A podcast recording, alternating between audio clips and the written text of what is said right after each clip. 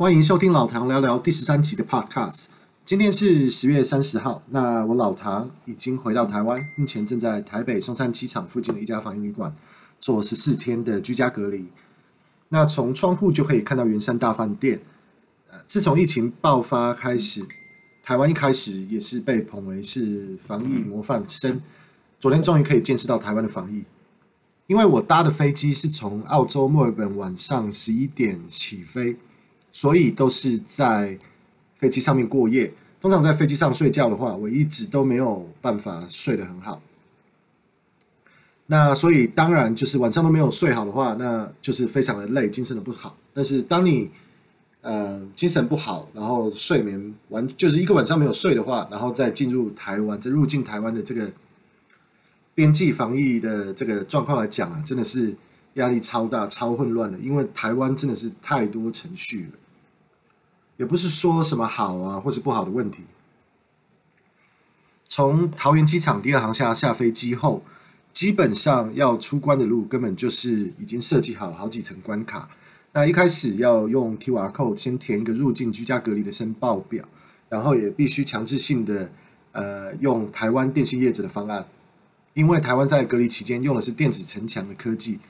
那电子城墙的科技事实上是台湾二十年前就已经导入，那这个是为了要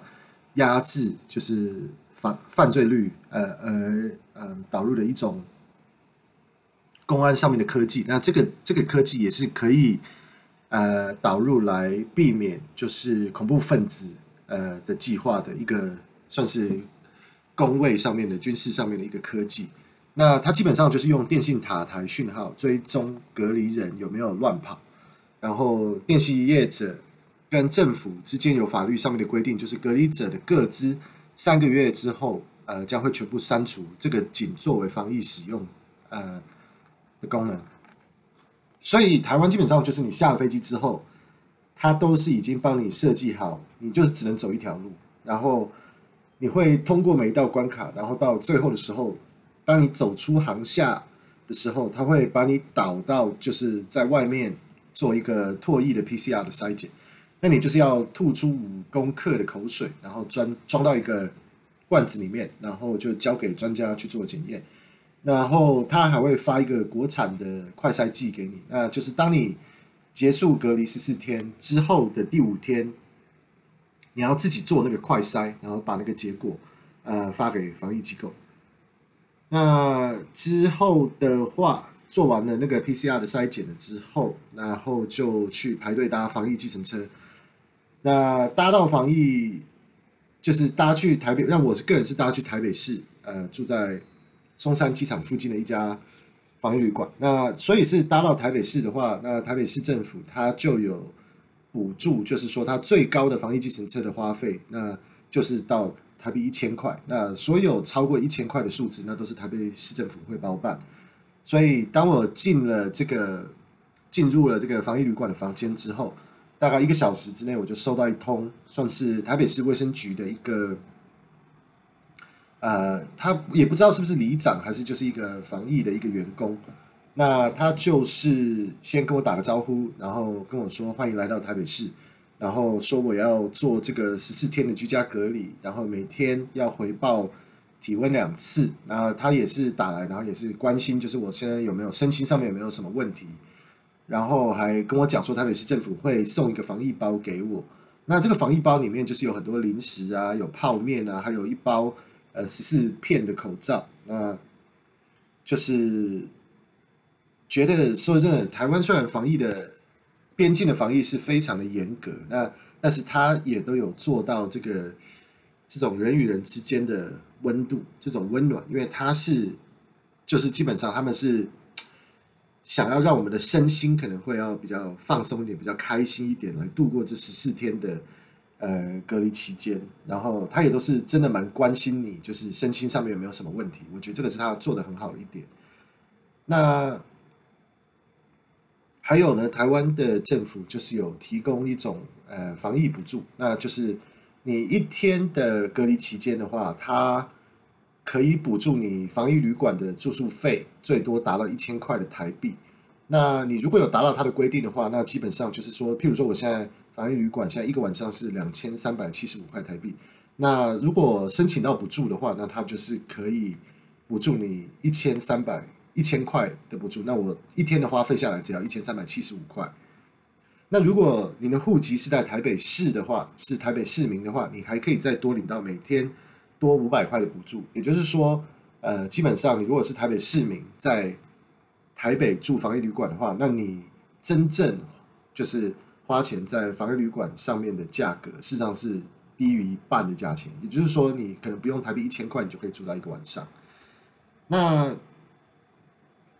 台湾的边境，我个人是觉得台湾的边境防疫措施真的是超级严格。相对的话呢，就是非常安全的，呃，两千四百万人的一个社区。那以一个全球的观点来看的话，台台湾虽然边境守得很好，也没有什么本土疫情，但是相对的，因为没有疫情，民众打意愿的意意愿就比较低，那施打的速度也比其他多数的国家慢。所以目前来讲的话，它第一季就是刚来到了七十 percent。那第二季大约是三十 percent，那完全覆盖率如果要达到七十八十 percent 的话，那我估计可能还要三个月吧。也就是说，台湾的边境未来三个月可能也不会有任何松绑。但是最近有新闻说，大概新年期间防疫的隔离期间可能会从十四天缩短到十天。那相对的仍然还是非常严格。那在住在海外的台湾人可能就要注意一下，就是如果要回台湾的话，台湾的边境真的管得比较严。那相对的，这边的社会跟社区是看不出来根本有任何防疫的感觉的，因为就是事实上人外面的人流啊，交通的量也根本就是跟疫情之前是差不多的。那所以因此，台湾的经济最近两年都继续是在创历史新高，那所以是真的真的是非常的屌。也就是说，这个世界啊，世界上有哪些国家会在这两年内里面，你的经济不但是屡创新高，而不是呃受到有什么影响，所以这个台湾真的是非常厉害的地方。那这跟我过去两年居住在全世界最长时间封城的城市澳洲墨尔本是有非常大的差别的。澳洲的防疫就是选择了非常强硬的封城，那基本上就是整个城市的经济是完全关闭，那真的是只剩下超市还有网络商店有开而已。那新闻的话，澳洲的新闻当地是分析说，这个是加速数位转型最好的时机。那可是相对的，我看澳洲墨尔本这个城市的实体店面真的是大概都倒了一半了。我是觉得澳洲，嗯，墨尔本现在是已经达到了八十 percent 的疫苗完整覆盖率。那在十月二十九号已经有大规模的解呃解封，那实体商店也都重新开幕。呃，而且国际航班也是十一月一号将要全面启动。我搭飞机回台湾的时候就已经发现，人事实上没有想象中的少，而且入境台湾的人也是非常的多。那这些迹象都是已经嗯，在证明这是这个世界已经慢慢的开始恢复到正常。那台湾来讲的话，台湾一直都是非常正常的，就是我看的，就是我在怎么观察，也就是说，嗯。可能真的边境如果守得好，台湾啊，台湾的策略用在台湾自己的身上的话，那真的是名副其实的无费专家啊，就是把边境锁住，弄得很严格。那基本上社区里面就是都没有什么疫情。那这个真的是诚实讲啊，真的是要感谢就是陈时中他们的卫福部。那还有呃王必胜，最近没想到被爆出就是呃王必胜呢，呃居然有什么不伦恋。然后有，就是王必胜，他就是台湾的疫情的拆弹高手。那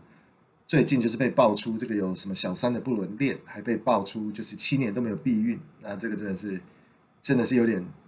有点震撼呐。因为王必胜本人是